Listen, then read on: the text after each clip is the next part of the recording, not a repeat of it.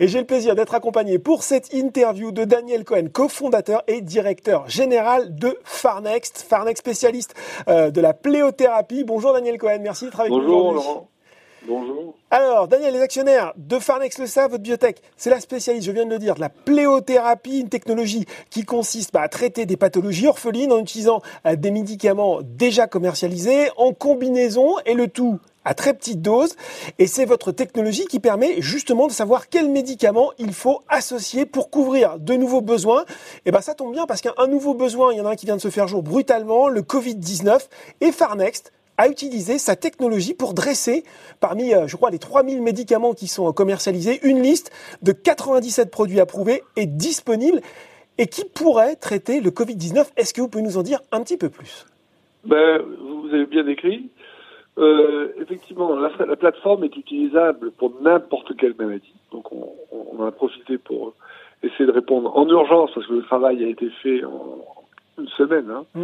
euh, aux besoins que vous connaissez.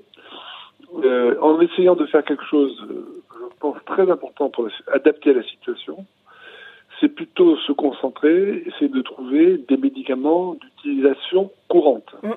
D'accord c'est-à-dire que les malades prennent souvent, ce qui a deux conséquences très importantes pour la suite. Euh, c'est que premièrement, si jamais un ou plusieurs de ces médicaments s'avèrent efficaces, je, je pense qu'on on est, on est, on est, on va y arriver. Hein. Mm. Euh, au moins, ils sont disponibles tout de suite pour les populations. Mm. D'accord. Il ne faut pas attendre des, des, mois ou des années pour la production, comme c'est pour les vaccins. Le deuxième élément important de, fréquemment utilisé, c'est que on, si ça se trouve, les résultats, on les a déjà. Je vous explique ça tout de suite. Oui. C'est que si ce sont des médicaments que presque tout le monde prend, je vous donne un exemple, les statines. Oui. On, on prend ça pour baisser le cholestérol, d'accord Il s'avère qu'on pense, qu'on trouve, que par notre système, que les statines pourraient être efficaces, plus de chances d'être efficaces, euh, dans le, le Covid-19. Bon. Alors, il faudrait faire normalement des essais euh, sur les cellules infectées, puis après des études cliniques petites, puis plus grandes, etc. Là, on peut gagner un temps fou en faisant des analyses euh, rétrospectives. En prenant tout simplement les dossiers médicaux des malades atteints de Covid-19, Oui. d'accord? Regarder qui a pris ou non la statine en question, Mhm. et voir si celui qui a pris la statine ou celle qui a pris la statine est mieux protégé que celui qui n'a pas pris. Ouais, je vois ce que vous voulez dire. Donc les, les résultats, on les a quelque part déjà. Mm. Bon. Et on, on va, hélas, en avoir de plus en plus, puisque l'épidémie euh, s'étend, Mm. d'accord Euh, Donc, en principe, c'est faisable. Et ça existe, les méthodologies pour faire ce type d'analyse, qui, sont, euh, qui se font à base d'intelligence artificielle, ça existe depuis plusieurs années. Donc, Mm.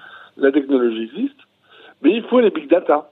hein, d'accord Donc, les big data, c'est les dossiers médicaux des patients. Alors, Avec bien... On va, peut-être y revenir, mais moi je voudrais revenir sur ce délai d'une semaine très rapide. Vous l'avez dit, on sait que vous avez un partenariat avec le laboratoire chinois Tasly. Oui. Est-ce que ça vous a aidé dans l'établissement de cette liste? Euh, alors, on a fait d'autres choses. On a trouvé d'autres médicaments avec ce, avec. C'est un papier qui est, qui est aussi euh, disponible hein, Ouais. online. Euh, deux semaines. Il y a un petit peu avant le nôtre. Donc c'est un papier de la JV, en collaboration à la JV et Fardex. Donc ça c'est publié, mais on n'a pas, on a- on pas trouvé les mêmes médicaments parce qu'on a utilisé un système différent. D'accord. Avec Tasly, on ne s'est pas concentré sur les, les, les médicaments les plus fréquemment utilisés, forcément. Parce que là, on a biaisé, hein, dans, dans le sens. Donc ça nous a aidé, oui, parce qu'il y a des candidats, mais le travail a été fait uniquement à celui-là. Bon. Est-ce que dans cette liste de 97 produits, il y a la fameuse hydroxychloroquine dont tout le monde parle aujourd'hui Ben oui, effectivement, l'hydroxychloroquine, mais pas seulement l'hydroxychloroquine.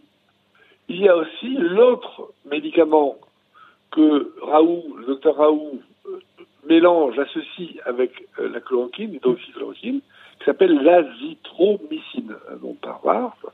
C'est un vieil antibiotique, mais il montre très bien que la combinaison des deux euh, est bien plus efficace que la chloroquine tout seul. Tout seul. Et, évidemment, et on trouve les deux Ouais. parmi nos, nos 87. Ces deux, ils sont, évidemment. Quel est votre avis d'ailleurs sur ce débat qui agite aujourd'hui, on peut le dire, toute une partie de la France sur l'emploi ou non euh, de l'hydroxychloroquine dans le traitement du Covid-19 Écoutez, je suis un peu mal placé pour, pour commenter parce que je ne suis pas virologue, je ne suis pas épidémiologiste, je, je, pratique une médecine, surtout pas en, virologie. Mais enfin, c'est assez classique, si vous voulez. Dans c'était la même chose pour le sida. Hein, dans une situation de tension comme ça, qui est des compétitions, qui est des jalousies, qui est des, bon, des, des, des mhm. mélanges avec la politique. Donc, faut pas euh, considérer que c'est anormal, c'est toujours comme ça, plus ou moins. D'accord? Mhm. euh, Seule chose que je sais, moi, c'est que on a la chance d'avoir un médecin comme euh, Didier Raoult, qui est un, un grand médecin, un mhm. grand scientifique, et un, un, être humain extraordinaire. Sur le plan humain, il est formidable aussi. Moi, ma tendance, si vous voulez, bon, les critiques, euh, bon, j'ai vu le papier, je le trouve très intéressant. Mhm. Ça n'empêche pas de confirmer, hein, mais je le trouve très, très, très porteur. Mais surtout, si je suis atteint, hein, ou mes enfants atteints, mhm. c'est lui que j'irai voir. Hein. ça, c'est très simple. Ça vaut mille arguments, ça. Très bien, il connaît très bien cette maladie et c'est lui que j'écouterai. Voilà. Donc, je ne peux pas vous dire plus que ça. Alors, justement, euh, je voudrais revenir un peu sur ce que vous avez dit au, début de, l'entretien. Il y a l'hydroxychloroquine, donc qui est le traitement qui, ressort aujourd'hui. Et puis, il y a des choses, j'ai l'impression, plus surprenantes sur cette liste, comme les statines. Est-ce qu'il y a d'autres surprises comme ça, des médicaments qu'on n'attend pas bah, forcément? On les attend. Si vous voulez, en discutant même avec euh, Raoult, les statines, lui avait remarqué qu'il y avait des propriétés anti-infectieuses aussi. Donc, mm. nous, on l'a trouvé par un nouveau chemin, mais lui, par expérience, c'était pas impossible c'est pas impossible. Donc on peut imaginer qu'il y a des médicaments que tout le monde prend beaucoup et qui, sont qui s'avèrent être euh, candidats. Mhm. La metformine. La metformine, c'est le glucophage. Donc c'est un médicament que tous les diabétiques euh, de type 2 commencent à prendre avant de prendre l'insuline. Donc non, non. Bon. L'avantage de cette molécule, c'est qu'elle est très safe, elle est très sûre. On la prend, même si on n'est pas diabétique, ça ne fait pas ça, ne fait pas baisser euh, la glycémie, le glucose. Et même, il y a des grands essais, on utilise la metformine pour empêcher le vieillissement, tout simplement. Pour. C'est un exemple. Un autre, c'est des antiacides, par exemple. Le métoprazole qu'on prend, le pentoprazole qu'on prend pour euh, arrêter la, sécrétion d'acide dans l'estomac qui donne des douleurs, on le trouve aussi. Dans des choses comme ça. La mélatonine, bon. c'est peut-être des surprises, mais moi, rien, ne me surprend plus. Hein. Vous avez vu que on a trouvé le sorbitol, qui est un sucre dans, dans, dans les prunes euh, pour la maladie de Charcot-Marie-Tous. Euh, à partir de là, rien ne surprend. Euh, je voudrais revenir ce que vous disiez au début aussi. Vous disiez qu'aujourd'hui, finalement, l'étape, d'après ce que j'ai cru comprendre, pour aller plus loin dans l'exploitation de cette liste, c'est peut-être, et c'est là où ça bloque, un meilleur partage d'informations, notamment au niveau des dossiers médicaux des patients à travers le monde, c'est ça? Premièrement, alors on va être Premièrement, êtes sûr qu'il y a un recueil bien fait. Qu'est-ce que ça veut dire un recueil bien fait?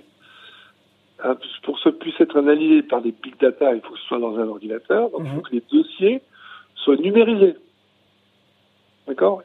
Donc, il faut que même les, feuilles d'interrogatoire ou les feuilles de dossier mhm. soient prêtes à être saisies. D'accord? On, en est loin, on en est loin aujourd'hui, je crois, Daniel Cohen. Hein. Bah, on en est loin. Euh, c'est comme ça qu'on fait dans les cliniques. Hein, déjà. Les équipes de plusieurs milliers de personnes, il suffit simplement de, prendre ce qui existe déjà. L'outil existe, hein, c'est pas que ça n'existe pas. Simplement, c'est pas organisé comme ça. D'accord doit s'organiser pour que c'est pas si compliqué hein, pour que ce soit fait et bien fait. Mm. Et après, il y a deuxième fois qu'on est sûr que les données sont saisies correctement, euh, il faut effectivement mutualiser les données d'un pays à l'autre pour avoir le plus de données possible pour que statistiquement les résultats soient le plus robustes possible. Mm-hmm. Là, c'est politique. Euh, c'est politique, il y a des problèmes de confidentialité, d'anonymat des, des. D'anonymisation, oui de, différence entre les Allemands, les Italiens, des tas de problèmes comme ça, mais qui sont très simples à résoudre. D'accord Là, on n'a on, on, pas le temps de discuter de, détails. Hein. Il, faut, il faut y aller. Le principal, c'est que on fasse vite et que les personnes qui participent soient protégées par euh, l'utilisation de leurs données. Est-ce que des voix d'influence comme les vôtres soufflent aux autorités publiques Peut-être il serait temps d'avancer un peu plus vite là-dessus? Écoutez, nous, on a fait un communiqué de presse. On a, euh, je sais qu'Olivier Véran l'a reçu. Euh, bon, je ne peux pas faire plus que, ça pour l'instant. Hein. Mais disons, la plupart de mes collègues euh, qui travaillent trouvent ça, c'est la, c'est, bah, pas la plupart tous, c'est la, la, chose à faire parce que c'est ce qui est le plus vite, plus moins cher. Hein, d'accord Donc, La- euh. La, la, la FDA parle, parle aussi, enfin, elle a, elle a récemment incité euh, les sociétés, en tout cas les pharma, à faire des, des tests cliniques virtuels. Ça pourrait être aussi une piste intéressante selon vous? Oui, alors attention, ça c'est une autre chose. Ils ont beaucoup incité là-dessus. C'est surtout pour les essais en cours hein, Oui. qui vont être perturbés par l'histoire du coronavirus. Oui. Voilà. Mais c'est pas tellement pour tester des médicaments en virtuel, comme ils l'ont l'ont dit. D'accord. Mais, mais vous allez voir, euh, bon, euh, c'est- la logique, la logique euh, euh, veut que ça devienne euh, euh, Ça généralise. Ça généralise Ouais. euh, assez rapidement. Mais maintenant, je vous garantis pas que ça va être super. Est-ce que maintenant, si on se, si on se recentre sur Farnext, est-ce que vous, bah, finalement, vous vous dites finalement, on a dressé cette liste, on a toute l'expertise qu'il faut euh, dans, dans le domaine des combinaisons de médicaments. Est-ce que Farnext, allez, question euh, de but en blanc, va aller chercher un traitement peut-être dans le Covid-19 Ben, euh, D'abord, on a vous savez, sur 100 médicaments, ça fait 10 000 combinaisons. hein. Oui, c'est vrai que ça, ça fait pas mal de choses à tester. Donc, euh, ça fait énormément. Donc, euh, euh, nous avons la technologie pour euh, déjà identifier les, les combinaisons les plus probables, Mhm. celles qui ont le plus de chances de marcher. Donc ça, on peut, on va commencer à le faire. Et ensuite, par contre, il faut tester.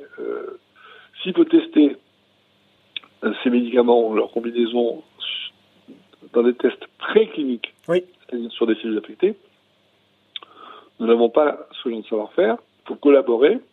Avec des institutions académiques ou privées qui ont le savoir-faire. Donc Ah. c'est ça qu'on est en train d'investiguer. Le problème, c'est qu'il y a une saturation. hein. Ouais. Il n'y a pas assez de centres qui font ça dans le monde. hein. Mm, mm. Donc, euh, qu'en France, il y en a à Paris, il y en a à Pasteur, il y en a à Marseille, mais c'est quelques laboratoires. hein. Donc, En tout cas, vous, vous êtes à disposition pour collaborer avec ces oui, différents... oui, ben, euh, on a lancé un processus, on, on discute avec des Bon. tas de partenaires académiques et industriels pour aller de l'avant, évidemment. Alors, avec cette actualité hyper riche, on finit par oublier que l'actualité de Farnex, c'est aussi euh, le PXT euh, 3003 dans la maladie de Charcot-Marie-Touche, justement. Euh, Lorsque nous nous étions vus en octobre 2019, vous étiez sur le point de débuter un nouvel essai de phase 3. J'imagine que ça doit être beaucoup plus compliqué actuellement. Est-ce que vous pouvez nous dire comment ça se passe? Alors, euh, pour l'instant, il, il n'y a pas de retard euh, Évidemment, dès qu'il y aura un retard, on, on, on l'annoncera, on expliquera pourquoi. Oui. Mais on voit déjà, par exemple, on devait, pour discuter avec la, la FDA, on ne peut plus aller aux Ouais. États-Unis. Alors, ouais, on ne peut plus les voir euh, euh, en personne. Donc, ça se passe par téléphone. Des, des petits changements qui ne changent pas encore trop le, le, le- les, les, les calendriers. Le calendrier, oui. Bon, pour l'instant, on ne voit pas des, des problèmes de retard. Mais on voit très bien que si ça continue, que si l'épidémie, bon, on pense recruter à partir de la- des patients à partir de la, la fin de l'année. J'espère qu'on on sera sorti de l'envers, mais si ça continue, ça peut ralentir le recrutement des malades. Ouais. Parce que si les malades sont confinés, etc. Alors voilà, on ne sait pas trop, mais pour l'instant, il n'y a pas de, de gros de retard du tout même euh, en- en- envisagé. Bon, eh bien écoutez, euh, voilà, ce sera le, le mot de la fin. Merci beaucoup euh, Daniel Cohen d'avoir fait euh, le point avec nous et sur l'actualité de Farnext et donc sur cette liste hein, de 97 produits qui pourraient être efficaces dans le traitement du Covid-19. Merci Daniel Cohen. Voilà, merci Laurent. Ce journal des biotech est désormais terminé. À très bientôt pour un nouveau numéro.